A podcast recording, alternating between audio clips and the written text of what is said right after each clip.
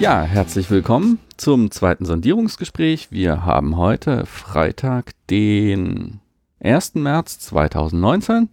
Heute sind bei uns wieder da der Jona, der Tim, als Gast Alexis Passadakis und meine Wenigkeit der Stefan. Wir haben heute wieder jede Menge Themen, ähm, drei Stück und ihr habt schon gemerkt, wir haben einen Gast da. Ähm, Alexis, schön, dass du da bist. Hallo, freut mich hier zu sein. Ähm, du bist vielen sicherlich bekannt aus verschiedenen Zusammenhängen. Ähm, du bist heute hier, weil wir über die grüne Lunge reden wollen. Wer, was ist denn die grüne Lunge? Mhm. Die Grüne Lunge ist ein großes äh, Gartengelände, eine Gartenwildnis im Norden von Frankfurt, äh, gehört zum Nordend und ähm, dort sollen Wohnungen gebaut werden. Und ähm, diese grüne Lunge ähm, ja, setzt sich aus ganz vielen Gärten zusammen in unterschiedlichem Wildniszustand, äh, vielen, vielen Bäumen und ist ähm, von seiner Biodiversität her ein besonderer Ort, weil dort die Artenvielfalt besonders hoch ist an dieser Stelle. Ähm, das äh, Senckenberg-Institut ähm, hat ein Gutachten dazu gemacht und festgestellt, dass die Biodiversität, das ist jetzt nicht wirklich überraschend, aber in diesem Gebiet wesentlich höher ist als zum Beispiel durchschnittlich im Main-Taunus-Kreis, mhm. ja, wo, ähm, naja, da gibt es halt Fichtenwälder, ist alles totgespritzt auf den Feldern. Ähm, das ist da ganz anders. Und ähm, zudem ist es eine wichtige Frischluftschneise ähm, für das Nordend ähm, insbesondere. Und dort sollen jetzt äh, Wohnungen entstehen im Rahmen eines großen Quartiers, äh, dem sogenannten Ernst-May-Viertel. Äh, und dieser Ausschnitt dort, der dort gebaut werden soll, soll Guntersburg-Höfe heißen. Und da gibt es jetzt äh, spannende Auseinandersetzungen. Da würde ich ganz kurz nochmal äh, einhaken. Also ich glaube, das habe ich verstanden irgendwie, dass die Biodiversität da sehr hoch ist und wir eine große ökologische Artenvielfalt haben. Aber kannst du nochmal ausführen, was Frisch, Frischluftschneisen sind und warum die so wichtig sind in Großstädten? Mhm. Ja, durch ähm, die Klimakrise, durch die Erwärmung des Klimas ist es äh, so, dass ähm, natürlich immer mehr äh, Hitzetage entstehen und insbesondere auch Hitzenächte. Ähm, Frankfurt ist besonders davon betroffen. Äh, Frankfurt ist ja im letzten Jahr die wärmste Stadt Deutschlands gewesen und hat damit Freiburg getoppt. Freiburg war ja lange mhm. äh, Spitzenreiter.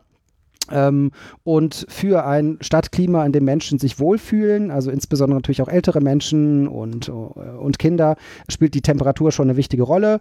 Äh, und ähm, da hat die grüne Lunge eine wichtige Funktion.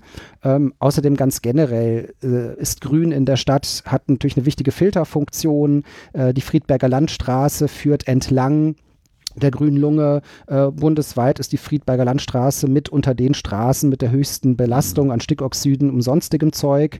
Ähm, also von daher ist äh, diese spezifische Fläche knapp über, äh, über 16 Hektar äh, schon ein ganz besonderer Ort ähm, an dieser Stelle. Ähm, das ist das eine. Es hat also eine wichtige lokale Bedeutung, ähm, äh, dieser Fleck. Generell knüpft sich allerdings natürlich daran die Frage, wie Stadtentwicklung im 21. Jahrhundert generell mhm, aussehen ja. kann angesichts äh, der Klimakrise.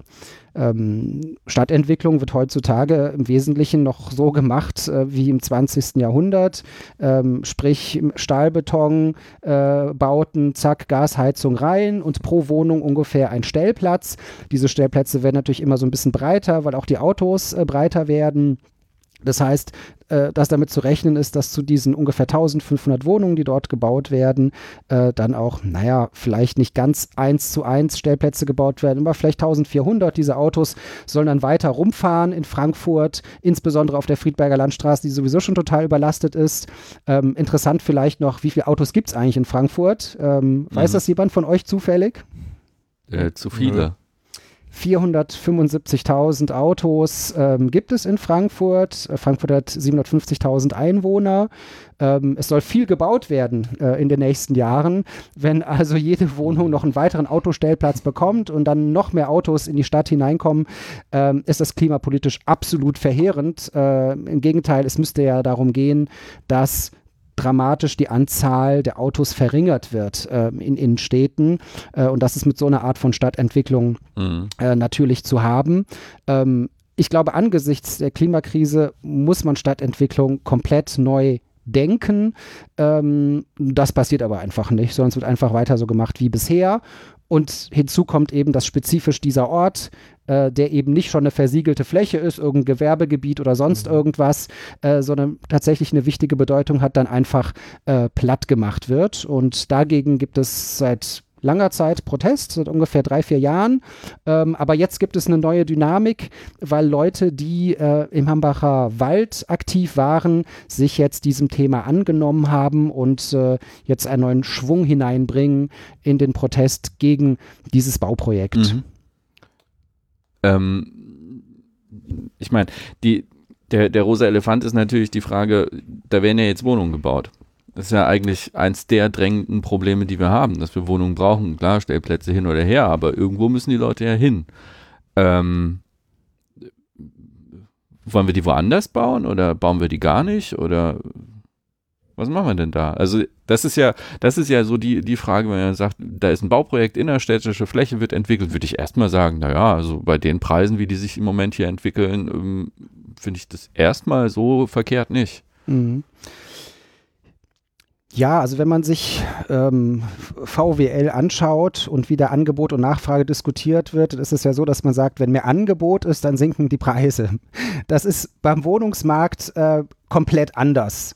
Ähm, zentral ist für den Wohnungsmarkt äh, ist, dass es Boden gibt. Und Boden ist keine einfache Ware, die sich einfach so mhm. mehr, äh, die sich einfach vermehren lässt, sondern es gibt ein Monopol letztendlich darauf.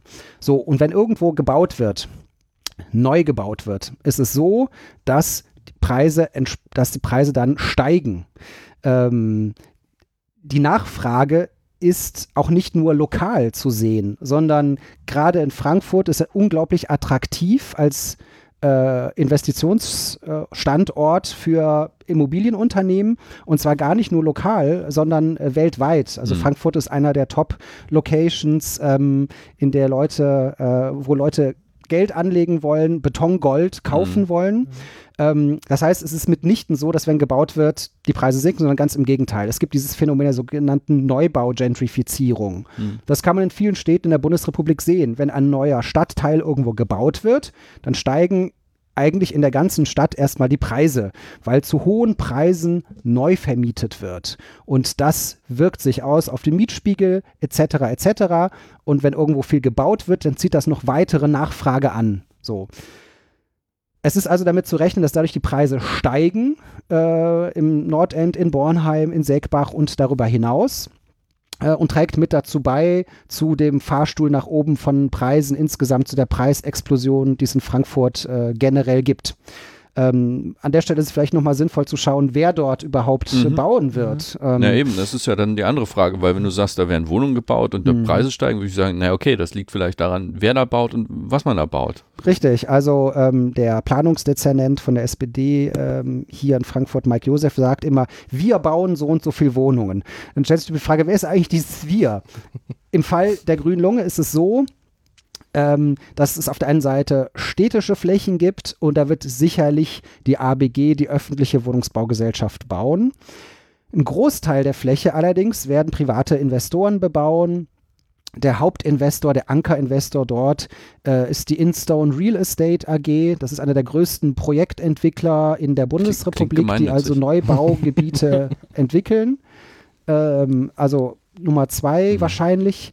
Ähm, Instone ähm, hat in Frankfurt drei Projekte, ist ähm, also durchaus schon bekannt und die bauen natürlich vor allen Dingen im hochpreisigen Segment. Äh, bei einem anderen Projekt in Frankfurt liegen die Wohnungen zwischen 500.000 und 2,5 Millionen. Autostellplatz äh, kostet 50.000 Euro. Das heißt, die bauen für eine Klientel, die betucht ist und sich entsprechend Wohnungen leisten kann. Wir reden auch von Eigentumswohnungen an der Stelle, nicht für Wohnungen im Mietverhältnis.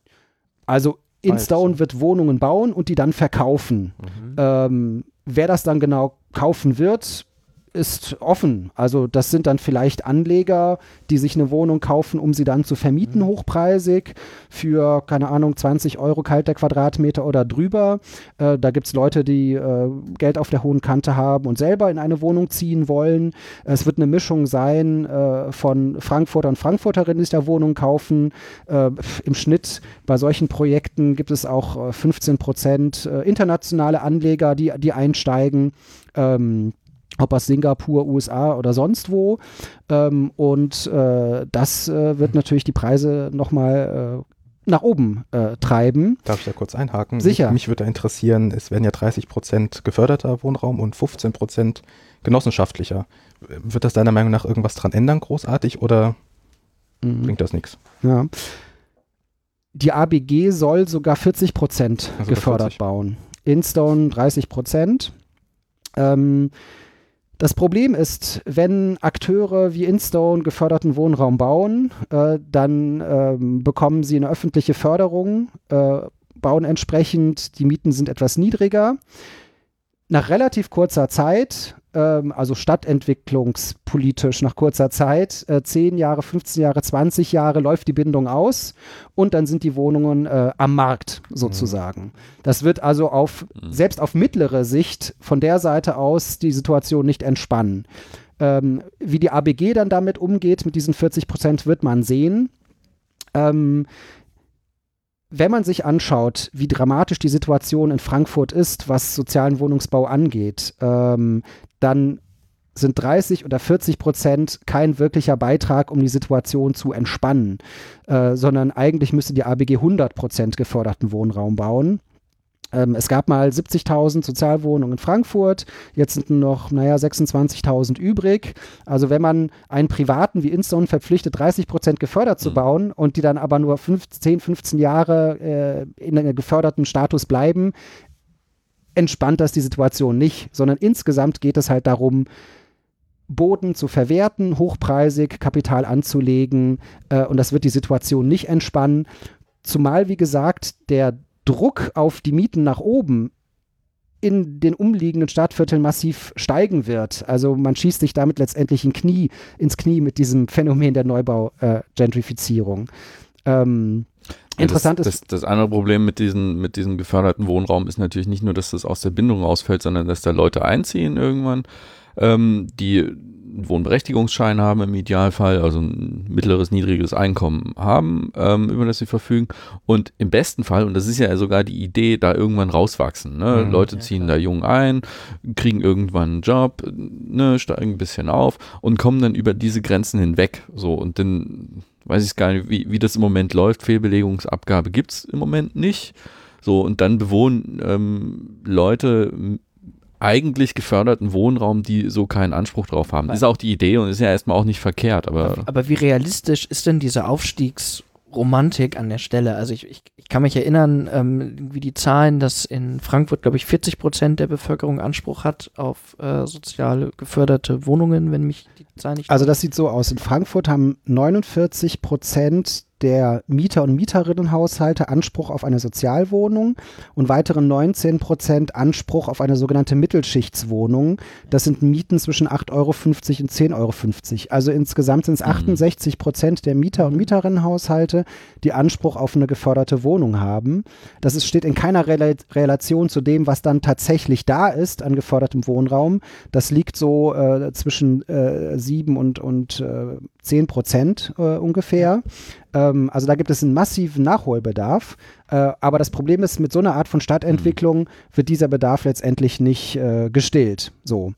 Ähm, genau, ein Fußnote doch noch dazu. Und zwar ähm, eine unserer Forderungen ist, dass man durchaus dort auch bauen kann bei diesen 16,6 Hektar, mhm. weil es ein paar Flächen gibt, die bereits versiegelt sind. Mhm. Und da könnte man zum Beispiel durch die ABG äh, diese 30 Prozent oder 40 Prozent äh, geförderten Wohnraum äh, realisieren, ohne dass der Rest der Fläche, also die eigentliche grüne Lunge, ähm, versiegelt wird. So. Das könnte man machen. Ähm, damit würde man äh, viele Fliegen mit einer Klappe schlagen, aber genau das passiert eben nicht, sondern es ist klar, dass Instone da bauen soll und äh, das wird jetzt durchgezogen. Genau, daran anknüpfend, es kann also jetzt nicht die Lösung sein, wenn wir sagen, okay, wir äh, entziehen an der Stelle ähm, den Wohnungsbau dem Markt und bauen hier tatsächlich zu 100 Prozent äh, geförderten Wohnungsbau, der äh, nicht irgendwann aus der Bindung fliegt, also ich bin jetzt mal ein bisschen Mhm. utopisch darum, dann wäre aber quasi immer noch nicht die Alternative zu sagen, dann ist es okay, wenn dieses Areal bebaut wird, weil, du hast gesagt, ökologische äh, Vielfalt, äh, Frischluftversorgung äh, für die Frankfurter Innenstadt. Aber dann stellt sich doch schon auch die Frage, wie müssen denn Innenstädte konzipiert werden, damit wir in Zukunft unserer ökologischen Verantwortung gerecht werden können, aber gleichzeitig ja eben auch die drängende äh, Wohnungsnot irgendwie bekämpfen können. Also wir müssen ja bauen. Und wenn quasi auch Nachverdichten nicht irgendwie die Lösung sein kann, wie stellst du dir das vor? Oder Mhm. Also ich bin der, durchaus der Meinung, dass Nachverdichtung auf versiegelten Flächen äh, ganz, ganz wichtig ist. Ähm, also es äh, muss auch neuer Wohnraum geschaffen werden. Gleichzeitig ist aber die wichtige Frage, welche Art von Wohnraum äh, ist es? Äh, ist es die 120 Quadratmeter Wohnung mit Bootsanleger, äh, die äh, im Bereich äh, von 1,5 Millionen liegt? Ähm, oder ähm, ist es eben ein Wohnraum, wo auch Familien mit mittleren Einkommen ähm, wohnen können? Und so denke ich durchaus, dass es eine behutsame Nachverdichtung äh, geben kann und soll. Ähm, aber auch da ist es sinnvoll, äh, ökologische Fragestellungen irgendwie von Anfang an äh, mit zu beantworten. Ähm, und es gibt noch viele versiegelte Flächen, die bebaut werden könnten. Ähm, das sind ehemalige Gebär äh, Gewerbegebiete. Äh, das sind ähm, zum Teil gigantische Hinterhöfe mit Dutzenden äh, von Garagen, äh, bei denen man sich fragt, ob das im 21. Jahrhundert noch so sinnvoll ist, ähm, große Teile der Stadt mit Stellplätzen und Garagen vollgepflastert zu haben. Also da gäbe es viele Möglichkeiten. Das ist natürlich Wie- unter wie- den Bedingungen, die wir haben, also sprich ähm, das Interesse der Eigentümer der Flächen, das Privatkapital hat Vorrang, ist das natürlich sehr schwierig, aber trotzdem äh, muss man versuchen, da voranzukommen. Wie läuft das denn? Also ich habe vor Jahren, als ich nach Frankfurt gezogen bin, meine ersten Wohnung, das war in der Rödelheimer Landstraße. Das ist direkt gegenüber von genau so einer Industriebrache. Ich glaube, das war Siemens. Mhm. Ähm, wie läuft sowas denn? Also ich meine, ich weiß nicht, da gab es immer Planungen, da irgendwann mal zu bauen. Ähm, was passiert denn da und was wäre denn die Alternative? Also also, ne, die Flächen sind ja, wie du sagst, zum Teil da und eigentlich haben wir auch äh, öffentliche Wohnungsbaugesellschaften. Mhm. Also was sehr wichtig wäre, wäre es, wenn es eine proaktive Bodenbevorratungspolitik gäbe in Frankfurt. Das heißt, dass frühzeitig gezielt Flächen aufgekauft werden, so wie das in Städten wie Ulm selbstverständlich ist und ein Drittel der Fläche zum Beispiel dort der Stadt Ach, gehört. krass, Die machen das schon. Ähm, also in Ulm funktioniert das ähm, und das wäre auch hier äh, machbar, dass die Stadt eben ja mit weit vorausschauendem Blick sich Flächen sichert. Mhm. Äh, und dann für die Bevölkerung oder für die Mehrheit, äh, für die vielen in dieser Stadt baut und nicht eben Eigentumswohnungen oder hochpreisig. Ähm, und zum Zweiten braucht es eben einen, ja, einen ökologischen Neustart, wie Stadtentwicklung Mhm. passiert. Ähm, das bedeutet, dass man energiesparend baut, dass man Solaranlagen aufs Dach stellt, dass man überlegt, was mit der Wasserversorgung, ähm, was man da anders Mhm. machen kann. Also vielleicht kennt ihr ja das Problem, dass Frankfurt einen enormen Wasserbedarf hat und äh, sich die umliegenden Gebiete inzwischen doch deutlich beschweren darüber, warum hier das ganze Wasser, von denen das ganze Wasser abgezogen wird. Also da müsste man schrauben an der Stelle. Ähm, man müsste schauen, genau, dass man vielleicht viel Holz einsetzt und so weiter und so fort. Interessant ist nochmal an diesem Bauprojekt Güntersburg-Höfe als Teil des Ernst-May-Quartiers, dass sich äh, mit dem Namen Ernst May, äh, dass mit dem Namen Ernst May eine Epoche äh, sich angeeignet wird, Mhm. nämlich die der 20er Jahre, Ja. in der der damalige Stadtplaner Ernst May in kurzer Zeit sehr, sehr viele Wohnungen hat bauen lassen. Ähm, und das Spannende in dieser Zeit war in den 20er Jahren, dass es ganz klar darum ging, viele alte Zöpfe abzuschneiden. So. Äh, Mhm. Und bauen ganz neu zu denken.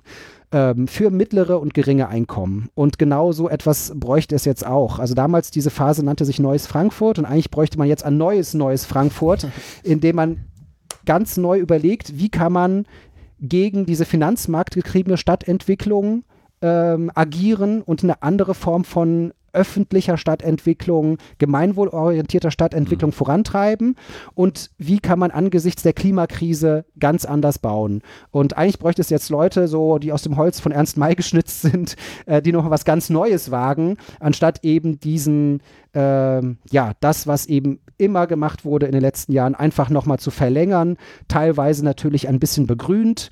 Ähm, die Umweltdezernentin Rosemarie Heilig ist ja ein Fan von Fassadenbegrünung, ähm, ohne unbedingt die Ironie dieses Wortes zu verstehen, glaube ich manchmal. ähm, also in, in der Richtung könnte es gehen ähm, und da bräuchte man, naja, gesellschaftliche Kräfte in dieser Stadt, die sagen, man braucht ein neues, neues Frankfurt, sozial und ökologisch, äh, aber das passiert gerade mhm. nicht. Aber die Chance gibt es angesichts dessen, dass ja wirklich viel gebaut werden soll in der nächsten Zeit. Also Mike Josef hat, glaube ich, einmal gesagt, der Stadtplanungsdezernent, bis 2024 sollen ungefähr 20.000 Wohnungen entstehen. Es gibt jetzt eine andere Zahl, bis 2030 60.000 Wohnungen. Mhm. Also da wird eine Menge passieren und eigentlich müsste man jetzt ähm, erstmal eine Notbremse ziehen und dann nochmal ganz neu starten. Mhm. Ähm was passiert denn gerade ganz konkret um die grüne Lunge herum? Also habt ihr da Aktionen gemacht? Ist da noch was geplant? Ähm, um ein bisschen zu gucken. Also, ne, das ist das eine irgendwie, dass, dass man eigentlich ein neu, ganz neues Frankfurt braucht und ich glaube, irgendwie mal auch über Frankfurt hinausdenken müsste, wie Strukturpolitik aussieht, wie man eigentlich den Druck auf die Großstädte ein bisschen mildern kann. Ähm, aber was passiert denn ganz konkret jetzt hier? Mhm. Also Ganz konkret geht es darum, ähm, diese Fläche erstmal zu retten, zu schützen, äh, äh, zu verteidigen. Es gab am 9. Äh, Februar eine Demonstration mit ähm, 350, äh, 400 Leuten, ähm, vor allen Dingen aus Nordend äh, und Bornheim, die da hingezogen sind. Eine Mischung von Leuten, die dort ihre Gärten haben, von klimapolitisch Interessierten, von Aktivisten, die im Hambacher Wald waren äh, und vielen anderen. Und ähm, zum krönenden Abschluss äh, dieser Demonstration wurde die erste Baumplattform gehängt äh, in einen der Bäume, um ah, ja. zu zeigen, dass dieses Territorium verteidigt werden soll.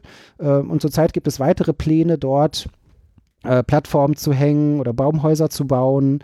Ähm, es gibt einige Leute, die dort ähm, ein Projekt starten wollen, ähm, was sich so schön Urban Farming nennt. Mhm. Ähm, also sprich die Produktion von Lebensmitteln im städtischen Raum.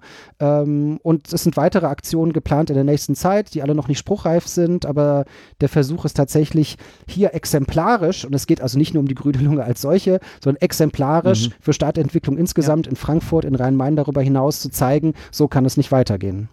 Mhm. Gibt es da eine Vernetzungsarbeit mit ähnlichen Initiativen in anderen Großstädten beispielsweise oder ist man da in Frankfurt gerade auf einsamer Faust? Ne? Denn ich denke, an Großstädte stehen ja vor ähnlichen äh, Problemen. Mhm. Ja, das, das beginnt gerade in der Tat. Ähm, es gibt ähm, ja diese Kampagne Ende Gelände, die sich gegen den Abbau von Braunkohle gewehrt hat und eine Gruppe Ende Gelände Magdeburg, die überlegt jetzt auch etwas zum Thema machen Bäume statt Luxuswohnungen, weil in Magdeburg, einer schrumpfenden Stadt, äh, mhm. auch dort äh, Teile des Stadtparks bebaut werden sollen, um da hochpreisigen Wohnraum äh, zu bauen. Ähm, das heißt, es beginnt gerade eine Vernetzung mit anderen Akteuren in dieser Richtung, weil klar, also dieses Phänomen, dass Grünflächen zugebaut werden, äh, mit oft hochpreisigen Wohnungen gibt es in sehr, sehr vielen großen mhm. Städten. Das Problem ist, es ist immer diese Salamitaktik, da verschwindet mal hier drei Hektar und hier mal fünf Hektar. Das bemerkt man eigentlich gar nicht so richtig. Aber wenn man das dann alles summiert, äh, ist das doch unglaublich prägend, sowohl für die Mietentwicklung, für die Eigentumsverhältnisse in der Stadt, allerdings auch für die ökologische mhm. Frage. Ähm, das ist nicht so ganz einfach, diese Salami-Dynamik da äh, den richtigen Hebel zu finden, um zu zeigen, naja, das ist ein generelles Phänomen, das betrifft eben nicht nur die paar Hansel, die dort eben wohnen, sondern grundsätzlich alle, die eben äh, in urbanen Räumen wohnen. Aber da seid ihr mit eurer Initiative deutlich besser aufgestellt, weil das ist, ist jetzt ein dickeres Stück Salami, was da abgeschnitten wird.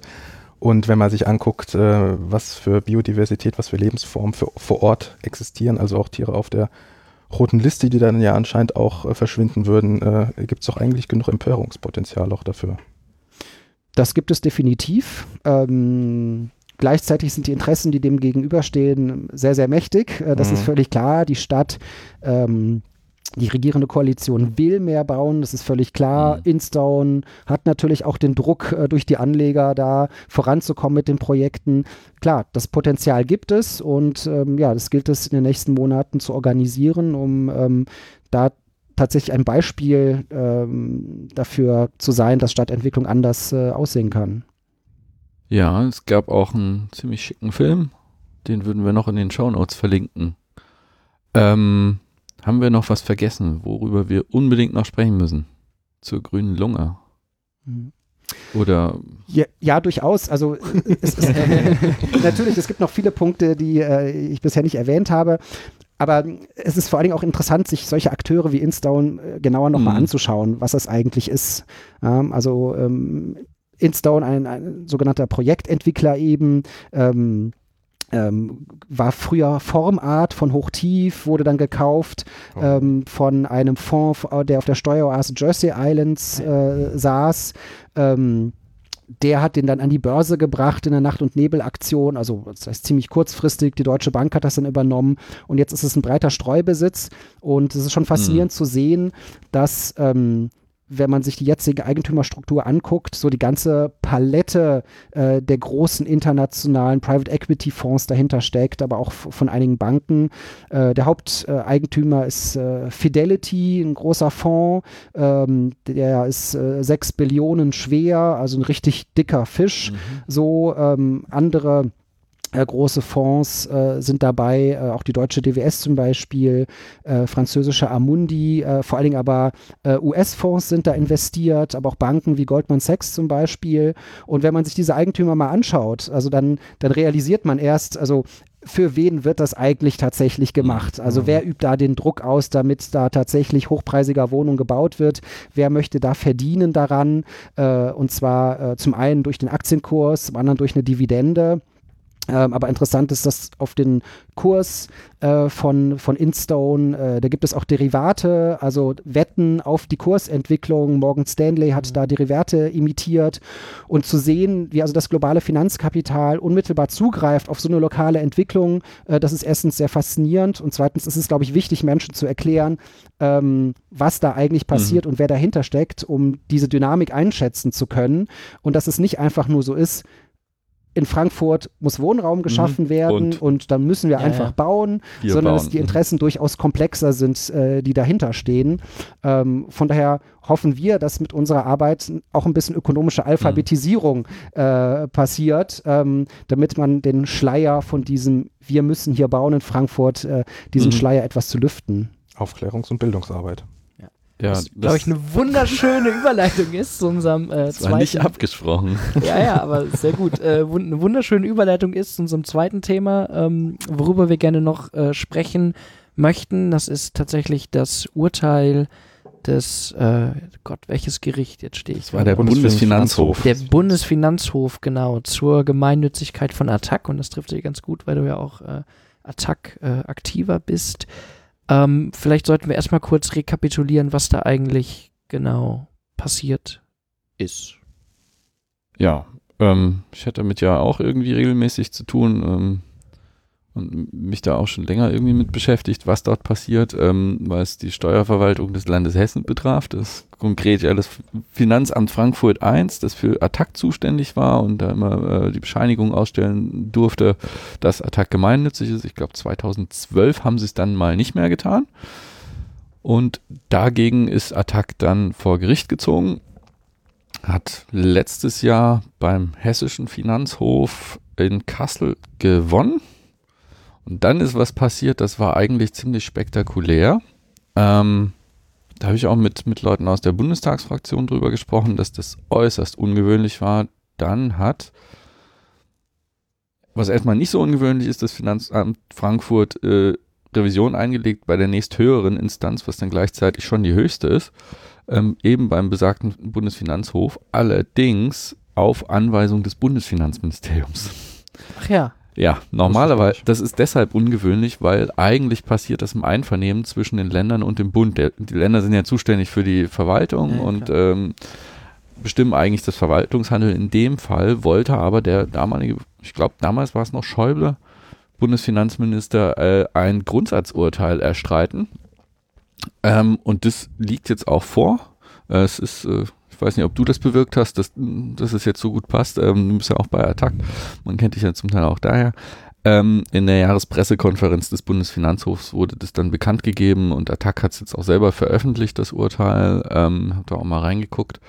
Ähm, dort steht jetzt drin, dass eben der hessische Finanzhof das äh, falsch gedeutet hat, das Gesetz, und äh, Attac äh, nach den Maßstäben eigentlich nicht ähm, gemeinnützig sein kann. Es gibt eine, eine winzige Hintertür, aber im Prinzip ist damit vorgezeichnet, dass das jetzt zurückgeht nach Kassel und dort eben gegen Attac entschieden wird. So ein weiterer Verfahrensgang könnte dann nach Karlsruhe zum Bundesverfassungsgericht führen. Ähm, soweit, glaube ich, die Juristerei in den, in den Details sollten wir uns da, glaube ich, nicht zu sehr verlieren. Ja, ich fände, glaube ich, noch die Begründung ganz spannend, ähm, weil es ja wohl offensichtlich darum geht, dass der Vereinszweck, den äh, Attac im Vereinsregister eingetragen ist, ja der äh, Zweck der Volksbildung ist und ähm, die Richter am äh, äh Finanzhof ähm, interpretieren das jetzt so, dass das bedeutet, naja, dass man zwar Bildungsarbeit machen darf als Verein mit diesem Zweck der Volksbildung, aber diese äh, seine Forderungen, die man irgendwie aus der Bildungsarbeit dann ähm, konstruiert, nicht mehr in Umlauf bringen darf, denn das, und das ist ein Zitat aus dem Urteil, ähm, wäre dann keine Bildungsarbeit mehr, sondern die politische Willensbildung und die öffentliche Meinung im Sinne seiner eigenen Auffassungen zu beeinflussen. Und das ist natürlich schon ein Brett, weil das bedeutet halt, dass man tatsächlich eigentlich als politischer Bildungsakteur, ob man jetzt Attack so mhm überhaupt verstehen möchte, egal, aber grundsätzlich als politischer Bildungsakteur keine Flyer mehr drucken darf, keine Demonstrationen mehr veranstalten darf, sich in keinster Weise öffentlich äh, zu tages- oder gesellschaftspolitischen ähm, Problemen irgendwie zu Wort melden darf, ohne dass man dadurch dann gegen den Vereinszweck verstieße und einem die Gemeinnützigkeit aberkannt werden kann. Und das halte ich schon für wirklich ein sehr, sehr dickes Brett an der Stelle. Ja, so einfache Sachen wie Presseerklärung wäre auch schon gar nicht mehr drin, de facto. Genau. Ähm, das lässt aber halt auch tief blicken, wenn man sich dann die Abgabenordnung ähm, anschaut, wie, wie alt die ist und was da alles gefördert werden kann und nicht gefördert äh, werden kann. Also wir haben jetzt von letztem Jahr, wenn ich mich nicht ganz täusche, äh, das Urteil bezüglich der Gleichstellung auch von Intersexuellen. Ähm, da in der Abgabenordnung steht zum Beispiel die Förderung von äh, Frau und Mann und der Ehe. Äh, das könnte man ja zum Beispiel ergänzen oder ähm, wir sind gerade in der äh, Fastnachtszeit, äh, Karnevalsvereine können äh, gemeinnützig sein. Ähm, ja, da müsste eigentlich im Gesetzgebungsverfahren auch nochmal nachgebessert werden. Hm, ja, also dann will ich auch nochmal irgendwie, was ich sehr zentral fand, im Grunde genommen erstmal auch nachvollziehbar ist das Argument des Gerichts, politische Bildung vollzieht sich in geistiger Offenheit. Sie ist nicht förderbar, wenn sie eingesetzt wird, um politische Willensbildung und äh, die öffentliche Meinung im Sinne eigener Auffassung, was Tim sagte, zu beeinflussen. Da ist natürlich schon was dran, dass das jetzt im engeren Sinne nicht politische Bildungsarbeit ist, wenn man hingeht und sagt, äh, so und so sollten Gesetze geändert werden. Gleichwohl, wenn ein Unternehmen das macht, wenn ein Unternehmen hingeht und Lobbyarbeit betreibt, dann ziehen die das als Betriebsausgabe zum Teil ab. Also dann ist das steuerlich förderbar. Das ist nicht gemeinnützig, aber hier wird halt ziemlich scharf unterschieden zwischen Gemeinnützigkeit und äh, eben Parteiarbeit und es gibt da eine totale, totale Schieflage eben zu, zu privaten Interessen. Ähm ja, also ich glaube auch, am Ende wird es auf ein Gesetzgebungsverfahren hinauslaufen. Ähm, ich glaube, also ich sehe nur nicht, welche Mehrheiten es da geben mhm. soll. So. Und das ist irgendwie gerade das große Problem. Weil, was heißt das denn für Attack? Also. Mhm. Also interessant ist vielleicht nochmal der Kontext, in dem mhm. das Ganze damals losging, weil ähm, also Attack ist ja um das Jahr 2000 herum gegründet worden und ähm, das äh, lief dann viele Jahre letztendlich unbeanstandet un, äh, äh, und damit macht sich auch die Willkürlichkeit mhm. dieses Urteils irgendwie, glaube ich, ganz deutlich. Mhm. Ähm, der Kontext damals, äh, 2012, äh, war ja, dass äh, die Finanzkrise noch relativ frisch äh, in äh, Erinnerung mhm. war und auch entsprechend Aktivitäten von Attac zu diesem Thema, also der Crash 2007, 2008, dann äh, folgende Proteste, auch im Kontext der Eurozonenkrise. und genau in dem Kontext äh, wurde eben die Gemeinnützigkeit von Attac äh, angezweifelt. Also da merkt man schon, dass das ein politischer Vorstoß war ähm, und äh, ja, die, die, äh, die Willkürlichkeit dieses äh, Gesetzes letztendlich nicht der Grund war dafür, äh, oder dieses Kraut- und Rübengesetz nicht der Grund war dafür, mhm. dass dann interveniert wurde, sondern es war klar ähm, politisch orientiert und ähm, gleichzeitig ist es so, dass ähm, ähm, zumindest wir das so verstanden haben und auch andere Akteure, dass damit ein Signal gesetzt werden sollte, ganz einfach. Äh, dass eben eine Kritik ähm, an der Politik mhm. der Bundesregierung im Kontext der Finanzkrise, Eurozonenkrise äh, nicht gewollt ist. Ähm, und an Attac soll offensichtlich ein Exempel statuiert werden. Äh, und klar ist, dass sich auch andere Akteure jetzt bedroht fühlen. Ähm, die Deutsche Umwelthilfe mhm. ja sowieso, äh, die stand ja in den letzten Monaten massiv unter öffentlichem Beschuss, mhm. aber auch Akteure wie Campact zum Beispiel, aber auch Greenpeace und BUND ähm, stehen immer wieder in der Kritik ähm, von ähm, naja, Personen, Abgeordneten aus dem konservativen Lager, die die Gemeinnützigkeit anzweifeln. Also das hat schon eine politische Signalwirkung, das, was da jetzt beschlossen wurde.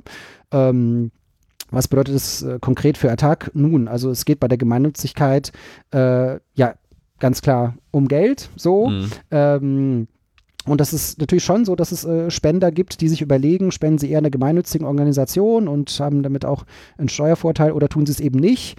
Ähm, bei Attac ist es insgesamt so, ähm, dass ähm, Spender weiter bereit sind, Spender und Spenderinnen weiter bereit sind, äh, Attac zu spenden. Ähm, aber trotzdem ist es natürlich ein Problem äh, auf lange Sicht, äh, wenn klar ist, äh, Attac ist nicht gemeinnützig und andere sind es. Äh, mhm. Und es verändert natürlich auch den politischen Status, ähm, mhm. auch gegenüber ähm, Akteuren der öffentlichen Hand. Also kann Attac sich bewerben, äh, zum Beispiel auf Räumlichkeiten, die vermietet werden. gemeinnützige Organisationen haben oft einen Vorteil. Ähm, mhm Ganz klar. Also da gibt es also schon äh, Probleme, die für ähm, Attac dann schwierig sind. Mhm. Wie sieht das dann mit der, ähm, mit der Auswirkung ganz konkret aus in Relation? Also wenn jetzt die Gemeinnützigkeit aberkannt wird, dann gibt es ja einen gewissen, müsst ihr was ja nachzahlen de facto an Steuern, oder? also ganz ehrlich gesagt, ich bin da nicht so tief drin, ähm, sondern nee, also, also soweit ich weiß nicht, äh, sondern der Punkt ist einfach, es können keine Bescheinigungen ausgestellt mhm. werden, sodass Leute eben äh, einen steuerlichen Vorteil Spender, haben. Aber das Geld zurückgezahlt wird, nee, nee, das äh, also, glaube ich ist nicht der Fall. So. Ich habe das aber tatsächlich auch anders gehört, also oder anders, anders mhm. gelesen. Ähm, ganz konkret, es gibt ein ähm, Interview heute in der Frankfurter Rundschau mit äh, Stefan Diefenbach-Trommer, das ist, mhm.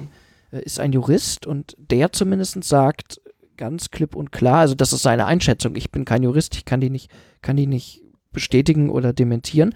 Aber er sagt jetzt, okay, es könnte theoretisch sein, dass Attac rückwirkend 30 Prozent äh, Steuern bezahlen muss ähm, auf die Spenden, die mhm. sie in einem ähm, bestimmten Zeitraum bekommen haben. Ne? Also wenn diese Gemeinnützigkeit endgültig aberkannt ist, könnte es sein, dass das Finanzamt rückwirkend ja. nochmal zur Kasse spend, äh, bittet. Und, und das sozusagen ist jetzt laut diesem Interview der, das viel größere Problem nochmal an der Stelle, dass ähm, Attack gezwungen werden könnte. Und das finde ich eigentlich geradezu abstrus.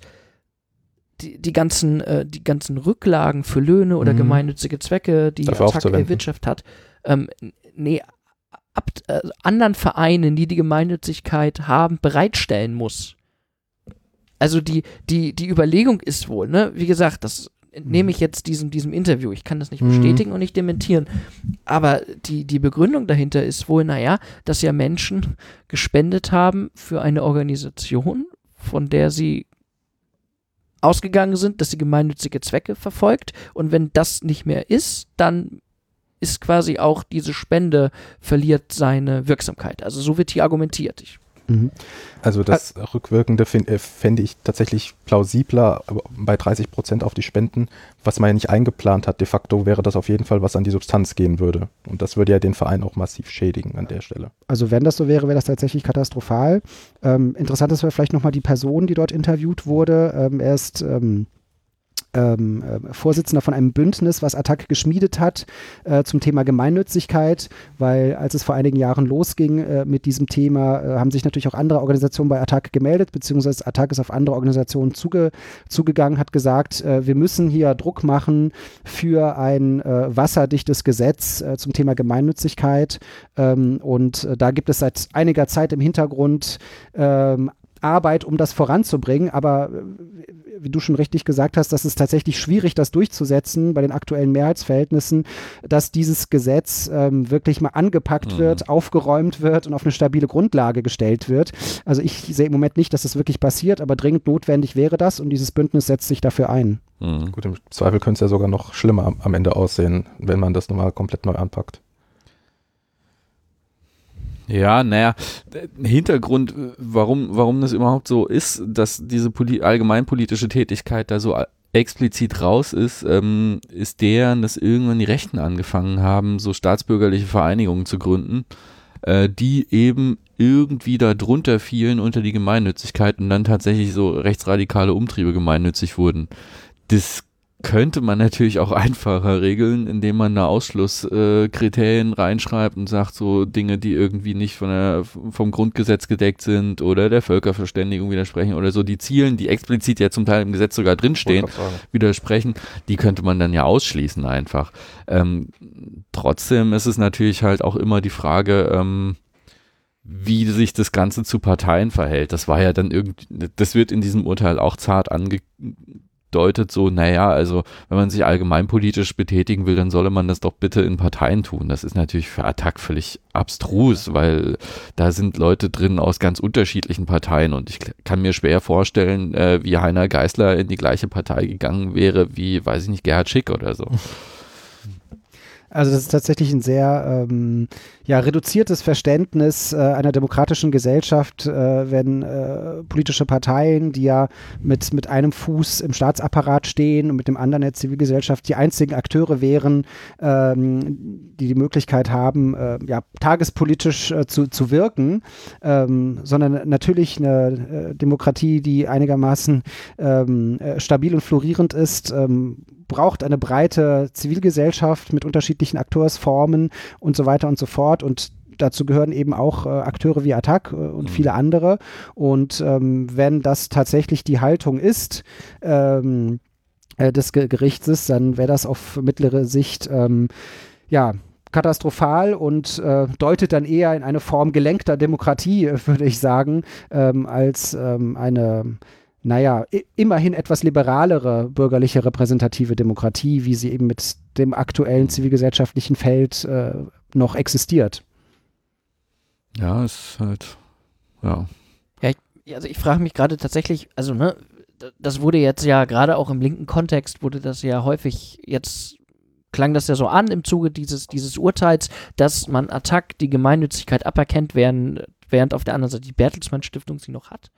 Ähm, ich frage mich aber gerade, also ohne das jetzt zu wissen, ob nicht tatsächlich dieses Urteil auch dafür sorgen würde, dass diese bösen äh, Lobbyorganisationen der, des Finanzkapitals nicht auch ähm, jetzt da zwangsläufig drunter fallen müssten. Das äh, liest sich so. Also wenn ich sehe, dass, weiß ich nicht, äh, der Steuerzahlerbund eine Demo veranstaltet äh, unter dem Motto Soli äh, streichen, dann ist, wenn ich das Urteil lese, das auf keinen Fall mehr gemeinnützig. So. Und ähm, Jetzt darf man mal gespannt sein, ne? Du sagtest ja schon, das ist irgendwie in diesem komischen Gesetz, was wirklich äh, dann nochmal extra erwähnt, dass Schach auch Sport ist, mhm. ähm, irgendwie ziemlicher Willkür ausgesetzt und jetzt muss man mal abwarten, was passiert. Ähm, wenn das passieren sollte, dann glaube ich, wären die Chancen für eine Gesetzesänderung plötzlich wieder höher. ja, ja. glaube ich auch, ja. Also ich stecke ja nicht so tief in den juristischen Details drin, aber dieser Terminus äh, tagespolitisch, das ist ja einer mhm. der Dinge, die problematisiert werden. Aber soweit ich die Diskussion in den letzten Jahren verfolgt habe, ist es nicht so, dass tagespolitische Interventionen äh, unmittelbaren Ausschlussgrund wären, sondern das Gewicht, das Verhältnis zu den Aktivitäten, die gemeinsig sind. So. Ähm, aber die Frage ist, also welches Gewicht ist angemessen? Also wenn jetzt ähm, ähm, 61,3 Prozent der Mittel in den Gemeinnützigkeitszweck äh, der, der Bildung fließen und die restlichen in eher tagespolitische Dinge, ist das ein Verhältnis, was insgesamt die Gemeinnützigkeit dann noch äh, darstellt?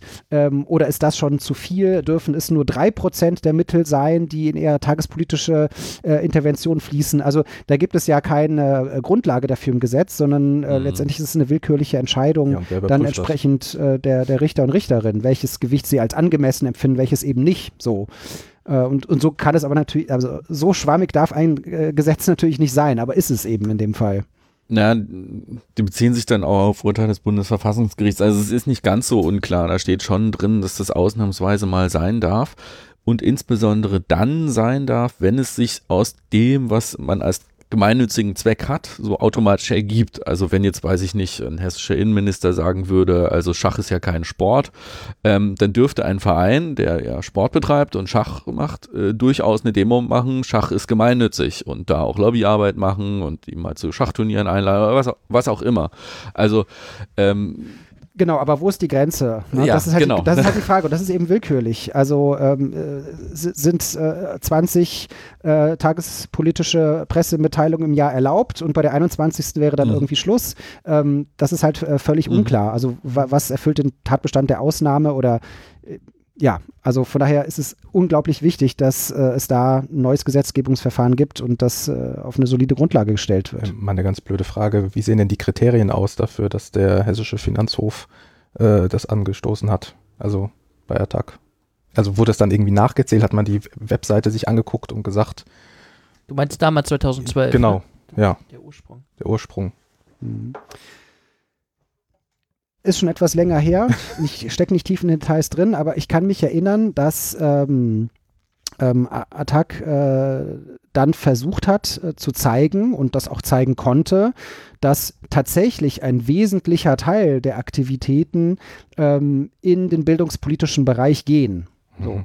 Ähm, und das heißt, äh, dass ähm, schon darauf gezielt wurde, zu, zu sagen, das Verhältnis sei nicht stimmig ähm, zwischen tagespolitischen Interventionen und Bildungsarbeit. Und ähm, aus unserer Perspektive haben wir immer zeigen können, dass Bildungsangebote äh, ähm, einen sehr, sehr großen Teil einnehmen. Aber das schien aus irgendeinem Grund nicht genug zu sein, auf welcher Grundlage auch immer. Und die haben dann schon geguckt, also wie Finanzmittel geflossen sind, ja. Also da wird dann quasi nach Finanzmitteln sortiert.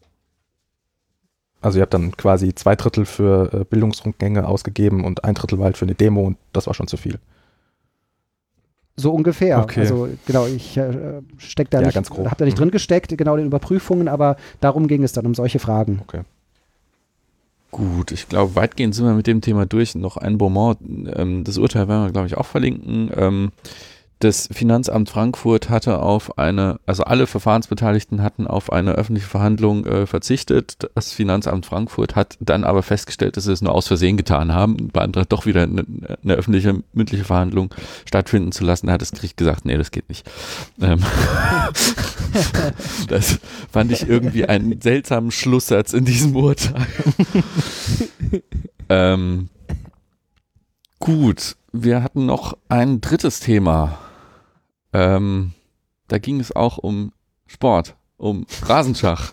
Rasenschach. naja, auch, ne? Also ich glaube, was äh, diese Woche bundesweit eigentlich ziemlich in den Schlagzeilen war, war natürlich dieser ähm, Polizeieinsatz vor dem Eintracht Frankfurt Europa League Spiel, bei dem Vereinsräume ähm, der Frankfurter Fangruppen im Stadion durchsucht worden sind nach Pyrotechnik, ähm, die aber nicht gefunden wurden. Ähm, ursächlicher Auslöser davon war quasi eine, ja, eine, eine Äußerung von dem ähm, Präsidenten von Eintracht Frankfurt, Peter Fischer, der hat in einem Interview äh, am Tag vor dem Spiel oder zwei Tage vor dem Spiel so leicht von der Leber weg gesagt, morgen oder übermorgen wird das Stadion, äh, wird das Stadion brennen und äh, die Gegner werden nichts mehr sehen, weil alles vernebelt ist und äh, also was man halt so sagt, wenn mhm. man irgendwie versucht, äh, so ein bisschen die Stimmung anzuheizen und ähm,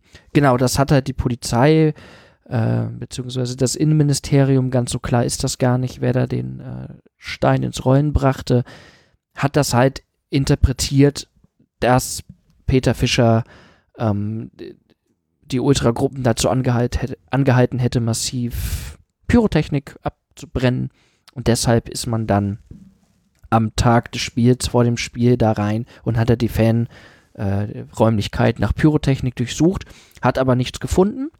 Ähm, die Fans waren daraufhin äh, sauer und haben ein Plakat äh, designt, relativ spontan. Was stand denn da drauf auf dem Plakat? Ja, das, äh, also, also sagen wir mal so, offiziell ist das äh, nicht bestätigt vom Innenministerium, aber diverse Printorgane schreiben ganz klar, dass da auf dem Plakat äh, drauf stand, äh, Beuth, der Ficker, fickt zurück. Also ähm, Peter Beuth ist eben der hessische Innenminister, der da persönlich äh, angegangen worden ist. Man muss auch dazu sagen, dass Peter Beuth und die Eintracht Ultras sich auch schon eigentlich schon seit Jahren immer wieder Scharmütze liefern, verbal und eben in dieser aufgeheizten Stimmung nach der Durchsuchung der Räumlichkeiten ist dann eben dieses Plakat entstanden, was dazu geführt hat, dass die Polizei auch dann wieder erneut äh, da reingegangen ist und dieses Plakat entfernt hat. Und das, wie es in der offiziellen Pressemitteilung der Polizei heißt, unter dem Einsatz von Schlagstöcken. De facto, und da sind mittlerweile Videos aufgetaucht, die das äh, ganz gut beschreiben, bedeutete das aber, dass da Polizisten wirklich äh, ja, geprügelt haben. Mhm. Da wurde äh, da wurde ein Fan ähm, über die Bande quasi geschubst, der liegt auch immer noch schwer verletzt mit gebrochenen, mit einem gebrochenen Lendenwirbel im Krankenhaus. Das war also schon eine massive Polizeigewalt, äh, die da passiert ist. Ja, und dementsprechend ist natürlich gerade der Druck auf Peter Beuth und die öffentliche Kritik sehr groß. Ja, ich meine, äh, in dem Zusammenhang muss man ja auch noch sagen, dass Peter Beuth ja auch in den äh, Wochen davor schon unter Kritik äh, gestanden hat, wegen äh, diverser äh, Nachrichten darüber, dass es äh, rechte Netzwerke in der Polizei gibt. Sozusagen ist der Mann immer mal wieder in der Presse wegen seinem Polizeiapparat. Ja. ja, und der hat sich halt auch, ne, also ich glaube, das ist, das ist mittlerweile so ein bisschen eine Masche, dass er sich da auf die Fußballfans einschießt. Der hat vor ein paar Wochen ja auch verkündet, also wer Pyrotechnik im Stadion ähm, zündet, der gehört eigentlich in den Knast. Ähm, und hat er, also hat er ganz mhm. eindeutig so gesagt und hat eine massive Verschärfung des Strafrechts gefordert, was völlig unangemessen ist. Vor ein paar Wochen gab es in der FR einen schönen Artikel dazu, äh, wer sich eigentlich so verletzt im Stadion an, bei den Zuschauern und wie viele das sind. Und die Zahlen äh, der Leute, die sich wirklich im Stadion bei, an Pyrotechnik Verletzungen zuziehen, ist verschwindend gering angesichts der Zahlen. Also es sind, glaube ich, 12 Millionen Zuschauer da und ähm, eine zweistellige Zahl von Zuschauern verletzt sich äh, an Pyrotechnik, davon fast nie Unbeteiligte und es gibt also es gibt weitaus häufiger Verletzungen durch Pfefferspray. Ja, also man muss, man muss, glaube ich, das vielleicht auch nochmal so ein bisschen einnorden. Also Jon hat es ja schon gesagt, Peter Beuth ist eigentlich seit, ähm, nee, seit, seit ja, August, September äh, steht er in der Kritik. Auch während ähm, der Koalitionsverhandlungen. Genau, auch während der Koalitionsverhandlungen in Hessen äh, steht er in der Kritik wegen diesen Polizeinetzwerken, äh, den, den Rechtsradikalen, angefangen in der Frankfurter mhm. Polizei, mittlerweile ausgedehnt auf die komplette hessische äh, Polizei, wo quasi Drohbriefe an eine, äh, äh an eine NSU-Opferanwältin geschrieben worden sind, die unterzeichnet worden sind mit NSU 2.0. Diese Drohbriefe wurden eben von Frankfurter Polizeicomputern ähm, geschrieben und es ist mittlerweile auch klar, dass in diesen Drohbriefen waren teilweise sehr persönliche Informationen erhalten über die Anwältin und äh, ihre Kinder, die quasi auch abgerufen worden sind von Polizeicomputern in Frankfurt. Also er stand da sehr in der Kritik. Und mhm. jetzt ist Folgendes passiert. Jetzt hat Peter Beuth in dieser Woche eigentlich ähm, eine Regierungserklärung zur inneren Sicherheit in Hessen äh, abgeben müssen und hat in der Woche davor, würde ich mal sagen, wollte er sich da nochmal sehr ähm, profilieren. Er hat eine Kriminalitätsstatistik vorgestellt von 2018, die eigentlich zeigt, dass in Hessen die äh, Kriminalität äh, zurückgeht, gerade eben auch vor allen Dingen Gewaltstraftaten zurückgehen. Wir hatten äh, eine Razzia bei mehreren äh, Menschen in Hessen, die im Verdacht standen, ähm, islamistische Anschläge geplant zu haben. Wir hatten äh, Abschiebungen von äh, Menschen, die der hessische, die das Land Hessen als äh, Gefährder tituliert. Also man hatte schon so das Gefühl, ne, Beuth hat jetzt nochmal versucht, irgendwie sich da zu profilieren, da jetzt nochmal ordentlich Aktion zu zeigen. Und ehrlich gesagt interpretiere ich diesen Polizeieinsatz im äh, Waldstadion auch in, die, in dieselbe Scherbe gedacht. So, das ging aber natürlich völlig nach hinten los. Also das war ein, ein Image-Schaden. Ähm, die Debatte im Hessischen Landtag über seine Kriminalitätsstatistik, die er da eigentlich vorstellen wollte, war völlig überschattet von der Eintracht-Geschichte, mhm. ähm, aber natürlich auch von den Polizeiskandalen. Und, und das kommt sozusagen auch noch hinzu, also man kann fast sagen, für Peter Beuth war das eine sehr unglückliche Woche, kann schon fast schon Mitleid haben, dass. Ähm, oder nicht. Oder nicht, hm, genau. Dass, Sehr wenig. dass die oberhessische Presse ähm, aufgedeckt hat, dass es einen Abschiebeversuch gab von einer äh, Frau und ihren beiden Kindern äh, aus Marburg. Die Frau war im achten Monat schwanger, darf also eigentlich medizinisch überhaupt nicht mehr fliegen. Das ist äh, äh, schwangeren äh, Menschen in, in dem Stadium der Schwangerschaft verboten. Äh, trotzdem hat die Landesregierung diese Frau in ein Flugzeug gesetzt und dass diese Frau nicht abgeschoben wurde, lag tatsächlich am Engagement des Piloten, der sich geweigert hat, die äh, mitzunehmen.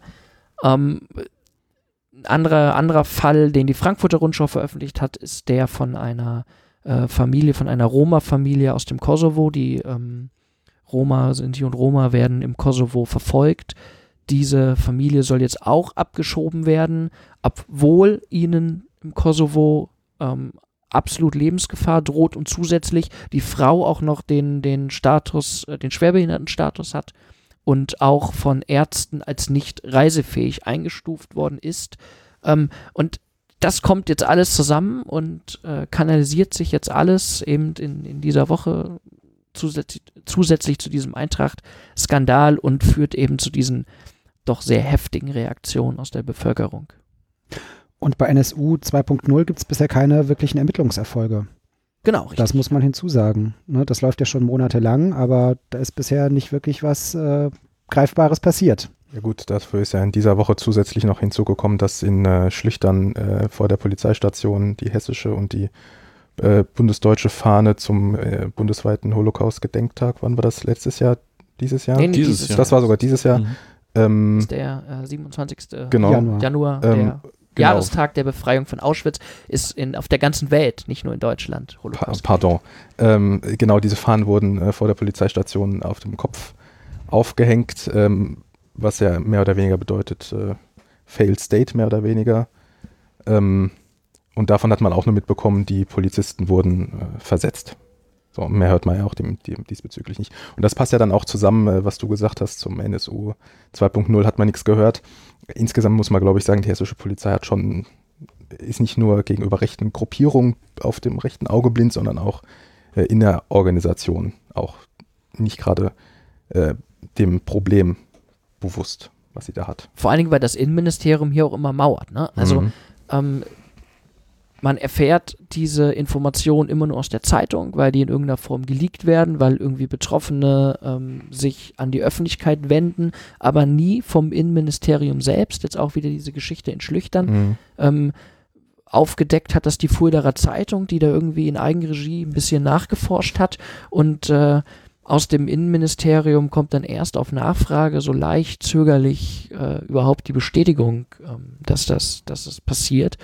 Und es ist eigentlich unfassbar, wie dieser Innenminister sich durch einen Skandal nach dem anderen mhm. äh, so durchschlägt und einfach mauert und sich trotzdem irgendwie noch halten kann. Also das, das verstehe ich nicht, das verstehe ich tatsächlich nicht.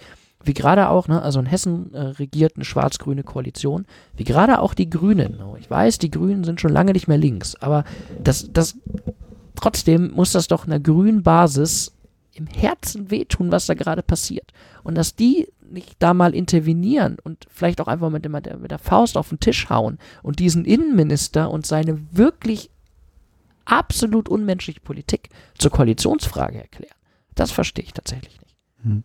Na, ich denke, das Bedrohliche an der Situation, die wir gerade haben, ähm, demokratiepolitisch ist, dass diese autoritäre Transformation nicht nur versucht wird von ähm, äh, rechten Parteien und Netzwerken, AfD und andere, sondern eben aus dem Staatsapparat selber vorangetrieben wird, äh, auf, auf allen möglichen Ebenen. Ähm, ob jetzt die Gemeinnützigkeit von Attac irgendwie beschossen wird äh, oder ob es tatsächlich effektive äh, Nazi-Strukturen mhm. gibt. Ähm, äh, genau, das ist im Staatsapparat drin und das macht, glaube ich, die Bedrohlichkeit dieser Situation aus, ähm, in der wir zurzeit äh, stecken.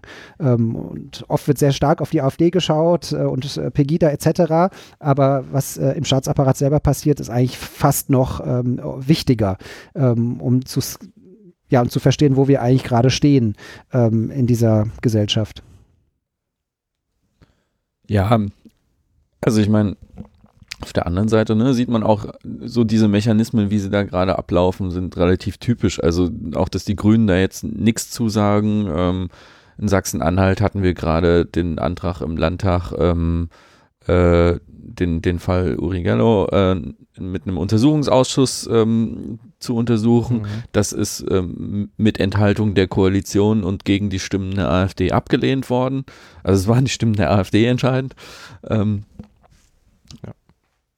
Und wobei, ich weiß gar nicht, wie das Quorum da ist. So, und der Innenminister, der wird hier nicht zurücktreten, weil für die funktioniert auch immer Aussitzen. Also, das ist halt das Einzige, warum es jetzt so auffällt, weil sich das so häuft. Das ist nur zeitlich das Problem, ne? Auch wenn man irgendwie jetzt sieht, das fand ich noch durchaus interessant, diese Aufregung über diesen Polizeieinsatz im Stadion.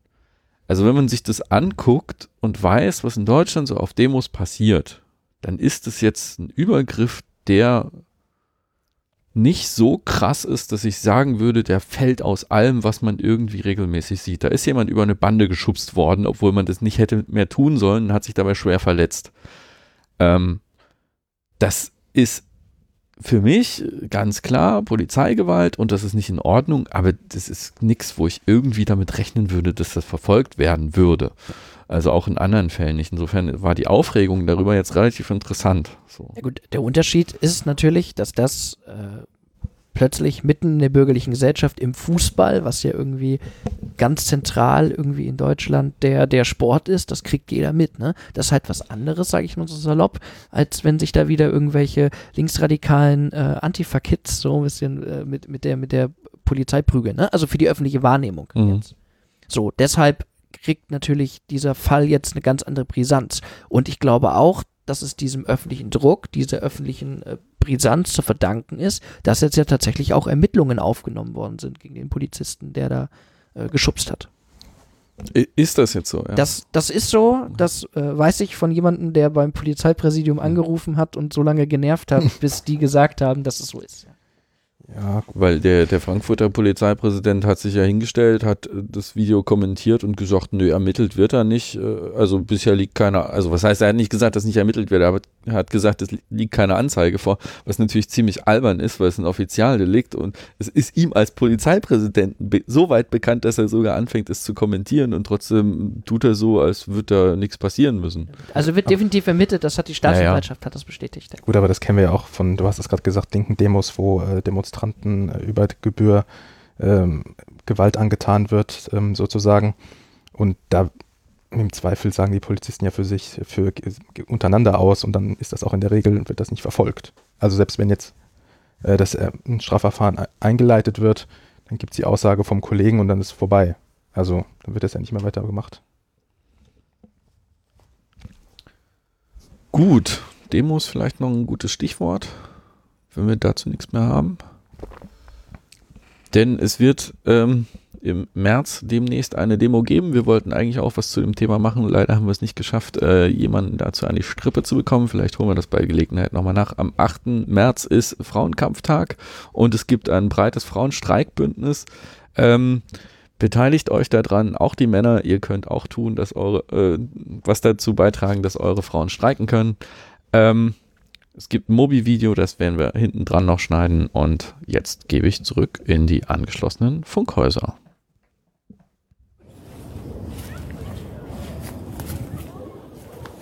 Wenn wir streiken, steht die Welt still. Am 8. März, im Internationalen Frauenkampftag, kämpfen und streiken Frauen und Queers auf der ganzen Welt für eine selbstbestimmte und solidarische Gesellschaft. Gründe zum Streiken haben wir genug. Wir verdienen immer noch 21 Prozent weniger als unsere Kollegen, weil Frauenarbeit oft schlechter bezahlt wird und wir sind oft auch mit weniger Stunden berufstätig. Deshalb sind Frauen oft im Alter auch arm. Und das, obwohl wir den Großteil der unbezahlten Haus- und Sorgearbeit leisten. Frauen sind viel häufiger von sexueller Gewalt betroffen und wir können immer noch nicht frei über unseren Körper entscheiden. Ich sage nur Paragraph 218 und 219a. Und nach 100 Jahren Frauenwahlrecht beträgt der Anteil der Frauen im Bundestag nur 31 Prozent. Wir finden, es reicht. Und deswegen streiken wir gemeinsam gegen Ausbeutung und gegen die Ungleichheit zwischen den Geschlechtern. Auch die Linke ruft auf zum Frauenstreik. Kommt und macht mit. Streikt, legt die Arbeit nieder und kommt vor allem zur großen Demo